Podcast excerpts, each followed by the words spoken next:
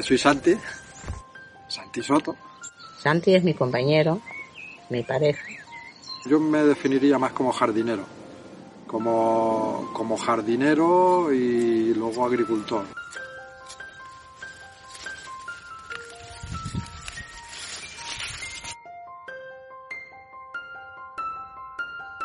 A lo que nos dedicamos es a cuidar las plantas, eh, hacer actividades con la gente, hacemos talleres, talleres de cocina, talleres de pan, eh, talleres de cómo reproducir las plantas aromáticas, cómo cuidarlas. Y luego pues hacemos cursos de permacultura, de bosques comestibles, de utilización de agua residual para depurar agua de la casa. Eh, conseguimos la energía, por ejemplo, de, para la luz con placas electrovoltaicas.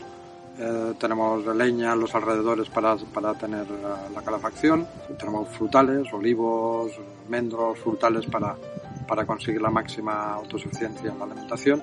Y es un sueño utópico, la búsqueda de aquella utopía maravillosa de crear un espacio donde, donde generemos las máximas cosas que necesitamos y tener la máxima autosuficiencia. Entonces, la vida que tenemos nosotros la damos a conocer a la gente que nos viene a visitar.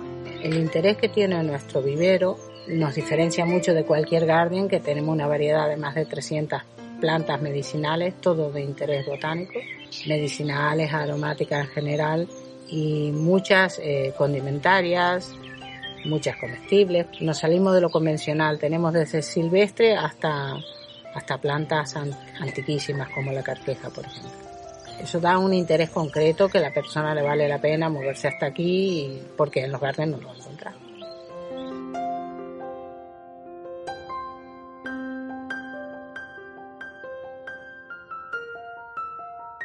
Un jardín, un jardín botánico y por eso nuestro nombre, el vergel de las hadas. El vergel es un espacio donde hay árboles frutales nuestra visión de futuro. Esa, el vergel de las hadas muchas veces no, no es un sitio, es una idea utópica, es un sueño. Y ese sueño al final se materializa en todos los espacios que hemos estado.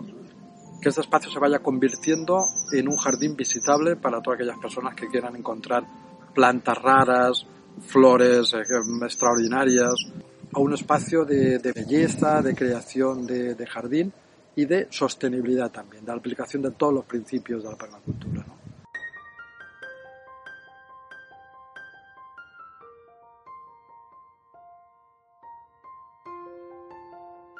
Tenemos dos zonas en el vivero, una al aire libre y una al invernadero. Dentro del invernadero ponemos las, las más delicadas, las que necesitan control de humedad, de temperatura y que no les gusta mucho el frío, la helada.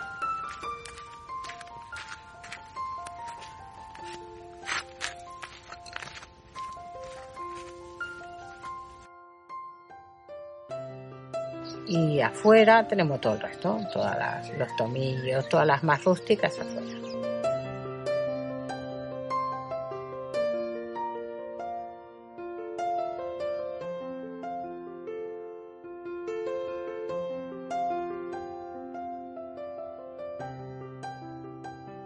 La persona que ama una planta se queda feliz de venir y encontrar tanta variedad y, que le enseñes a cuidarla y, y bueno, le estás, te ganas la vida, ¿vale? Pero le estás haciendo bien a la gente y, a, y te cuento a las plantas, claro. Es muy bonito este trabajo. Y yo si la gente me compra plantas estoy contenta, pero si no me las compra estoy contenta igual, ¿eh? Tengo todas mis hijas en casa.